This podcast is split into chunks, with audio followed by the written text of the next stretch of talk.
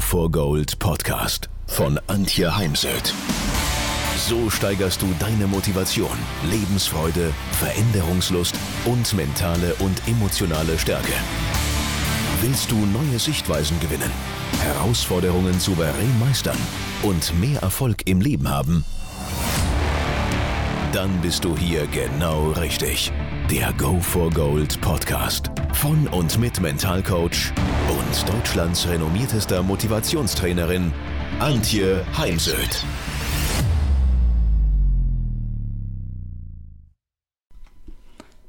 Mein Ziel ist es heute, dir einen Einblick zu geben, wie ich mit Sportlern und Trainern arbeite, dir ein paar ja, Modelle an die Hand zu geben, die du auch für dich im Selbstcoaching nutzen kannst. Und ich greife da auf meine jahrzehntelange Erfahrung im Spitzensport zurück, habe bei vielen Olympischen Spielen schon Sportler am Start gehabt, habe auch zwei Sportler zur Goldmedaille begleitet und war zum Beispiel auch in London vor Ort dabei und hoffe, dass ich da nächstes Jahr auch in Paris sein kann. Wenn meine Sportler denn gesund bleiben, dann werde ich sicher mich in den TGW setzen und nach Paris fahren. Denn die Olympischen Spiele danach sind ja allesamt in der Ferne. Wenn ein Sportler, Sportlerin zu mir kommt, mit einem Thema. Also zum Beispiel war gestern eine Trainerin bei mir, die jetzt dann einen weiteren Trainerschein im Oktober machen wird und hat heute die Idee, dass sie es nicht schaffen wird. Und dann schaue ich mir das Thema erstmal auf vier verschiedenen Ebenen an. Mental, das heißt, Kognitionen, Gedanken, die mit dem Problem in Zusammenhang stehen, das sind dann ja meist negative Gedanken, zum Beispiel, ich bin nicht gut genug, was werden die anderen von mir denken, wenn ich die Trainerprüfung nicht schaffe, um dann zu schauen, einmal, was haben diese Gedanken bisher im Leben der Trainerin des Sportlers sichergestellt? Und da gab es dann prompt auch gestern Dinge. Und zum anderen, wie kann ich die umformulieren? Zweite Ebene ist die Ebene der Emotionen, die emotionale Ebene. Dann die Ebene des Verhaltens, also was konkret tue ich oder tue ich nicht. Und auf der körperlichen Ebene, Thema Körpersprache, denn man sieht natürlich Menschen, Sportlern an, ob sie da voller Selbstvertrauen an den Start oder ins Training gehen oder ja, eher mit weniger Selbstvertrauen und Zuversicht. Also, so kannst auch du auf für dich alleine Themen, die du hast, die dich bremsen, auf der Basis der vier Ebenen mental, emotional, Verhalten und Körper mal analysieren. Aus dem Stresscoaching nehme ich den Ansatz, dass ich eine konkrete Situation nehme, schaue, was für Gedanken waren in der Situation da, was für ein Gefühl, welches Verhalten hat sich daraus gezeigt, ergeben und welche Folgen hatte das. Und wenn Sportler zu mir kommen, dann sind es meist negative Situationen, denke jetzt gerade an Nagelsmann, der im Moment kämpft, nur neun von 18 Punkten, 18 möglichen Punkten mit seiner Mannschaft, also für die, die Nagelsmann nicht kennen, mit FC Bayern bisher erreicht hat. Und da jetzt auch verbal mal eskaliert ist, sein Team doch ziemlich abgewertet hat, und verbunden mit dieser Situation waren natürlich Gedanken, in dem Fall negative Gedanken über sein Team, war Gefühl, das kann ich jetzt nur mutmaßen, sowas wie Wut, Irritation, Unverständnis, Unsicherheit und vielleicht sogar Angst, eben auch seinen Job verlieren zu können. Denn wenn es so weitergeht, dann glaube ich schon, dass er gehen wird. Und ich habe an der Stelle auch, sei es gesagt, immer von Anfang an gesagt, dass er für die Aufgabe FC Bayern zu jung ist, zu wenig Erfahrungen hat, um ein klasse Team wie dieses mit ja, ausgeprägten Spielerpersönlichkeiten zu führen. Und ja, das bewahrheitet sich jetzt. Dann welches Verhalten zeigt er? Eben, er hat dann leider seinen Gedanken und seinem Ärger Luft gemacht, Raum gegeben, es ausgesprochen und da wäre es natürlich dreimal besser gewesen, sich auf die Zunge zu beißen. Und da hilft es dann auch leider nichts, dass er sich entschuldigt und auch die Journalisten bittet, das jetzt nicht zur Titelstory zu machen oder gar als Titel für die Story zu nutzen. Aber natürlich, sie haben es genutzt.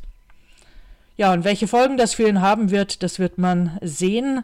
Auf jeden Fall hat er sicher jetzt vehement Druck und äh, ja, darf sich beweisen, mit diesem Druck umzugehen oder eben dann auch nicht, was dann vermutlich irgendwann die Entlassung zur Konsequenz hat.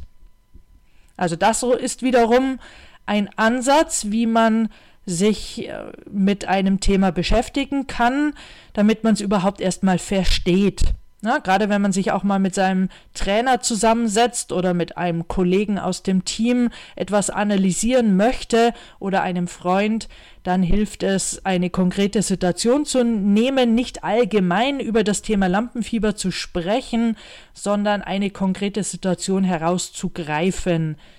Denn dann kann man auch eher nachspüren, wie hat sich das angefühlt? Wo im Körper vor allem habe ich dann zum Beispiel das Lampenfieber gespürt?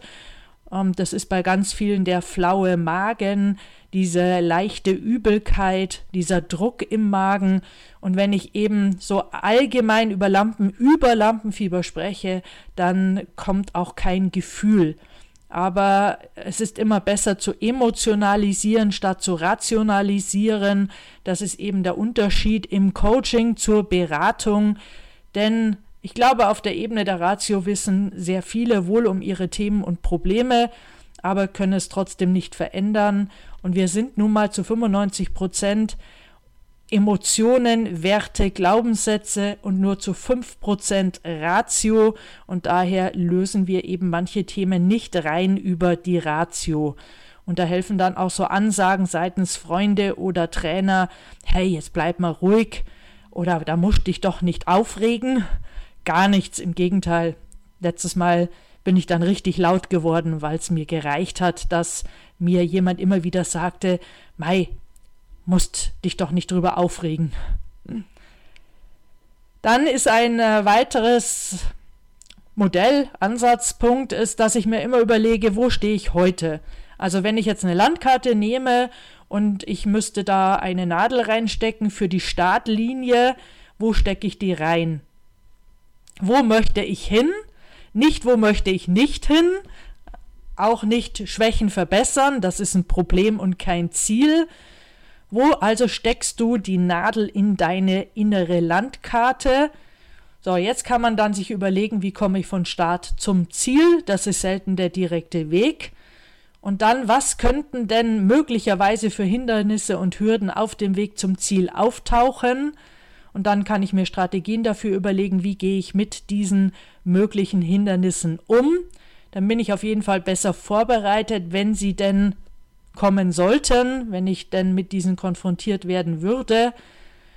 Und was brauche ich an inneren und äußeren Ressourcen, um mein Ziel zu erreichen? Innere Ressourcen wäre sowas wie mehr Gelassenheit statt Lampenfieber, wobei es mir nie darum geht, kein Lampenfieber zu haben, nur wenn es eben so weit kommt, dass man dann seine Linie, seinen seine Lektionen, seine Bewegung vergisst.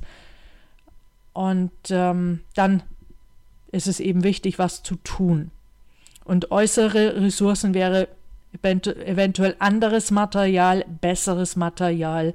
Also so wie dann zum Beispiel im Skisport der ein oder andere Skifahrer schon mal auf andere Skier zurückgreift oder Reiter zum Beispiel einen anderen Sattel auflegen oder ein anderes Zaumzeug verwenden oder der Golfspieler in seinen Keller geht, wo er eventuell 50 Schläger an der Wand stehen hat und dann beim nächsten Turnier einen anderen Putter mitnimmt. Das wäre dann eine äußere Ressource. Also Start, Nadel fürs Ziel. Das ist wie wenn du ins Reisebüro gehst, dann lautet auch die erste Frage der netten Mitarbeiterin des Reisebüros, wo soll es denn hingehen? Weil ansonsten kann sie einem keinen Flug buchen oder Zug, Hotel oder auch Campingbus. Ja, ja, manchmal reicht da, ich möchte in die Wärme und in den Süden, dann kann sie einem auch schon ähm, Angebote machen, kann einem Ideen mitgeben zum nochmal drüber hirnen und drüber nachdenken. Aber irgendwo braucht sie eine, einen groben Anhalt. Und je erfolgreicher das Ganze eben werden soll, umso genauer muss das Ziel sein. Und ich arbeite hier mit Handlungszielen und ja, auch Erfolgszielen wobei Erfolgsziele oftmals Frustziele sind, weil es ist im Sport auch immer ein Quäntchen Glück dabei und in manchen Sportarten hängt es eben auch ab von Schiedsrichterentscheidungen, die da auch mal falsch sein können. Also auch das ist ein Ansatz, der mir persönlich äh, sehr weiterhilft und ich bin ja jetzt 20 Jahre fast in meinem Beruf unterwegs als Mental Coach, vor allem natürlich im Sportbereich und kann auf sehr, sehr viel Erfolge zurückblicken mit meinen Klienten, mit Sportlern und Trainern und nutze da eben immer und immer wieder diese schon vorgestellten Ansätze und Modelle. Dann geht es im Großen und Ganzen eben um die mentale Stärke. Und hier mache ich dann eine Erfolgsliste, ähm, ja, eine Liste mit allen Erfolgsfaktoren des speziellen Sports. Also heute hatte ich zum Beispiel einen Handballer bei mir mit dem Ziel, in die Nationalmannschaft zu kommen und eine Reiterin und habe dann mit beiden eine solche Liste angefertigt und da wird eben die Hälfte einfach vergessen. Also gerade so Dinge wie Entspannung, ähm, Ernährung, hm, Fitness wird auch ganz gern vergessen, ähm, Trinkverhalten und vieles mehr. Und dann wird das Ganze einskaliert, jeder einzelne Faktor auf einer Skala von 0 bis 10. 0 heißt, habe ich mich noch nie drum bemüht und 10 heißt, ist bestmöglich vorhanden. Ähm, und dann kann ich daraus ableiten, an welchen äh, Erfolgsfaktoren arbeite ich in den nächsten Wochen und Monaten. Also hier geht es um die mentale Stärke, es geht um deine Performance, um deine Leistung. Und da bin ich schon beim nächsten Bereich, dem Flow, dem idealen Leistungszustand. Wie komme ich in diesen Zustand? Denn nur da ist Höchstleistung möglich. Und daher ist es eben ein ganz wichtiger Bereich, aber dazu wird es dann demnächst nochmal eine eigene Podcast-Folge geben. Dann seit dem letzten Jahr ähm, ist auch das Thema Mental Health, mentale Gesundheit ein großes Thema bekannt oder ja in, in der Presse aufgetaucht.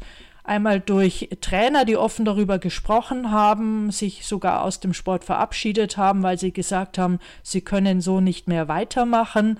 Und Sportler, die eben in einem laufenden Wettbewerb abgebrochen haben, weil sie sagen, sie können nicht mehr weiter. Kleine Randbemerkung, bei mir gibt es mittlerweile am Institut, an der Akademie eine Mental Health Coach Ausbildung. Der Unterschied zu, zum Mental Coach, im Mental Coaching geht es eben mehr um die Leistung und im Mental Health Coaching geht es eben mehr um die Gesundheit. Und da gibt es natürlich Schnittflächen, aber eben auch sehr unterschiedliche Formate nennt man das oder Interventionen. Ist aber eben ein Bereich, der mir immer wichtiger wird, weil ähm, nahezu jede dritte Person in der Bevölkerung hat psychische Probleme, ist natürlich durch Corona nochmal gefördert worden, die Problematik im psychischen Bereich. auch jetzt nochmal durch die Krise verstärkt und durch die teilweise doch schlechte Situation in der Wirtschaft und erste Entlassungen. Und ohne Gesundheit ist eben alles nichts wert und ohne Gesundheit wird es auch nichts mit dem sportlichen Erfolg. Und daher schaue ich schon immer auch bei Zielcollagen und Vision Boards, auch bei Sportlern mit drauf, dass das Thema Gesundheit unbedingt auf der Zielcollage auftaucht. Nur eben wie gesagt ist jetzt durch Ereignisse in den letzten Jahren noch mehr in den Fokus gerückt und da habe ich es jetzt auch noch mal explizit in mein Programm mit aufgenommen. Ja, und da, wo es äh, mentale Stärke braucht, braucht es eben auch emotionale Stärke, also auch der Umgang mit Emotionen. Das heißt nicht keine Emotionen zu haben oder nur die Freude äh, zu erleben, sondern zum Beispiel ein Fußballer braucht ja ein Stück Aggressivität, aber dass du selbst am Regler sitzt, also wenn du dir vorstellst, deine Emotionen sitzen an einem inneren Mischpult oder sind ein inneres Mischpult, so dass du selbst an diesem Mischpult sitzt und diese Regler bedienen kannst. Also nach oben schieben, nach unten schieben, je nachdem, was gerade nötig ist. Dazu gibt es bei mir in der Ausbildung ein eigenes Modul, das nennt sich Emotionscoaching. Und hier setze ich Techniken wie das sogenannte Wing Wave an.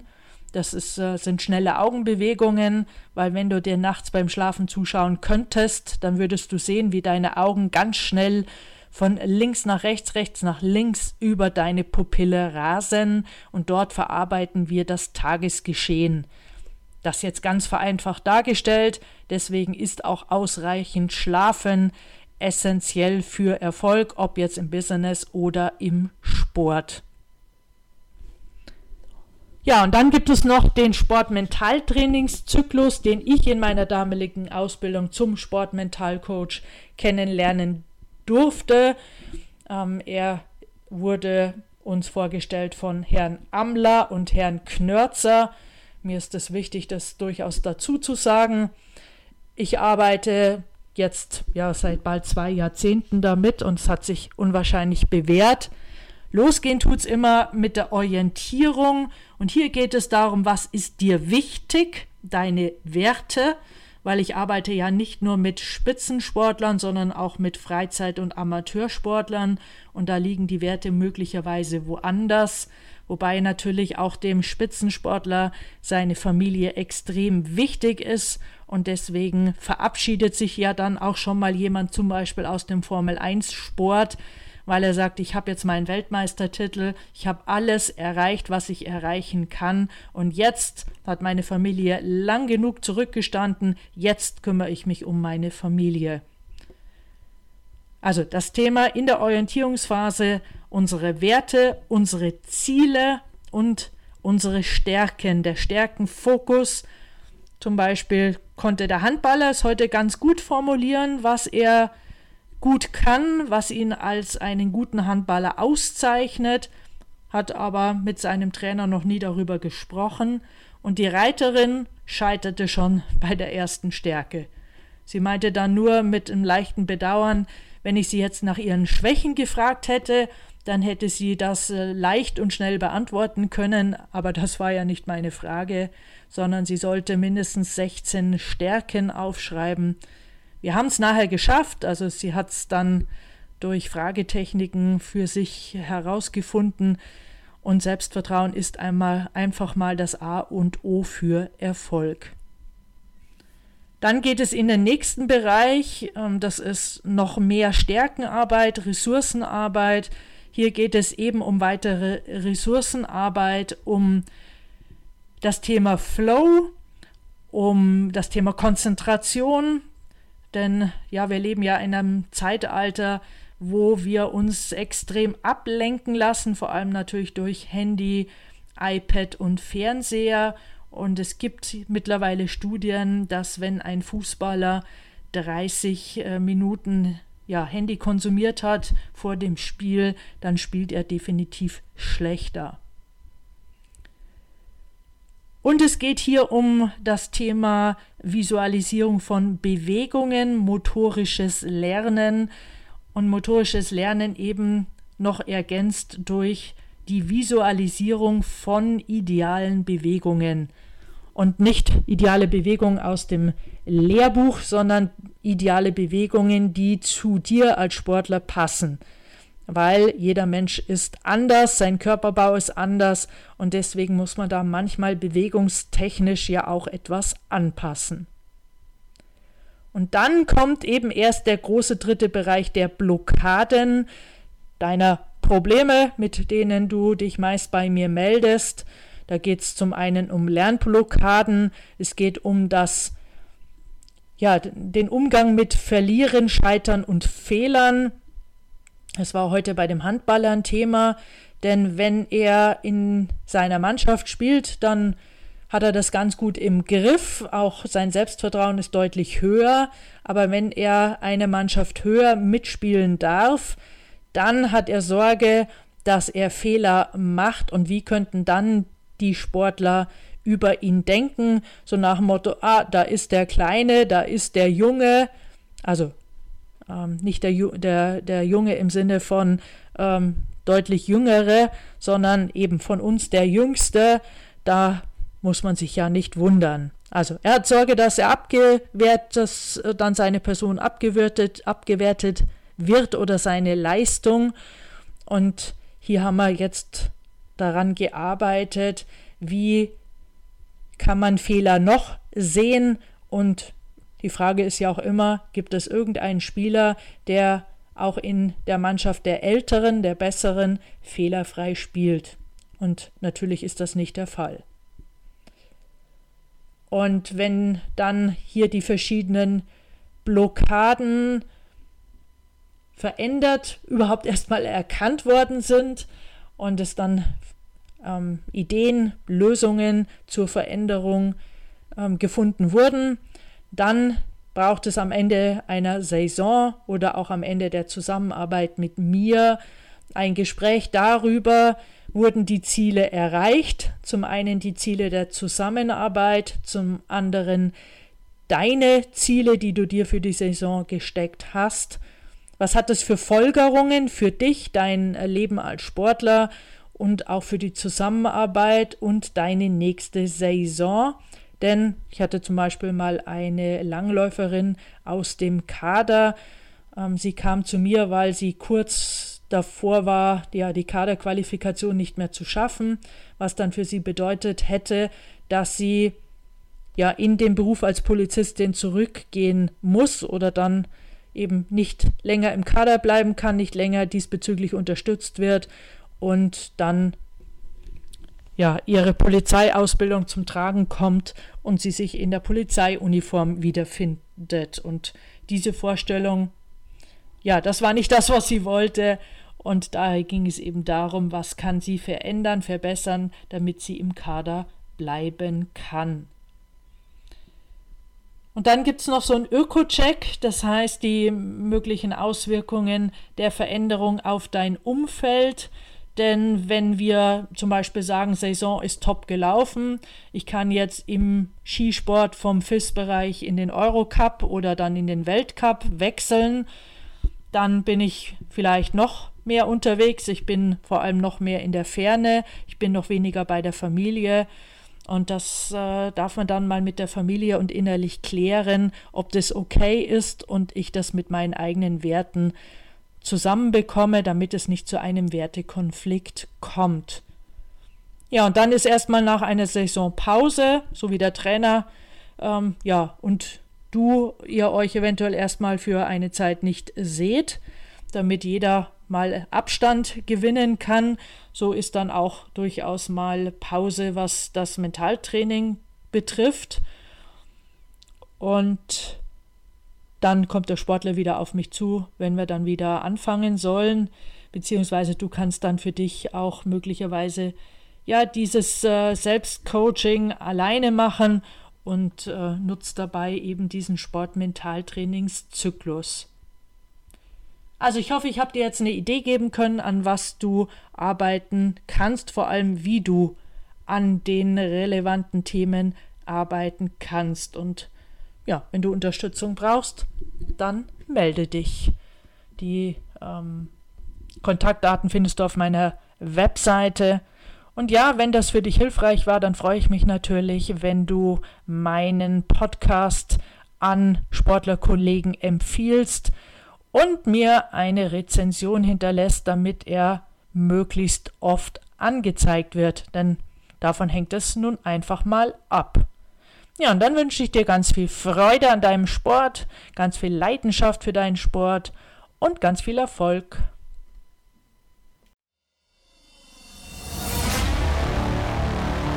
Wenn ihr mehr wissen wollt, dann geht auf www.heimsöd-academy.com bzw. www.antje-heimsöd.com. Dort findet ihr auf den Blogs viele spannende Artikel zu den Themen Motivation, Erfolg, mentale Stärke und Frauenpower. Und viele weitere Unternehmertipps. Denkt immer daran, wer will, findet Wege. Wer nicht will, findet Gründe. Ciao und bis bald, eure Antje Heimsöd.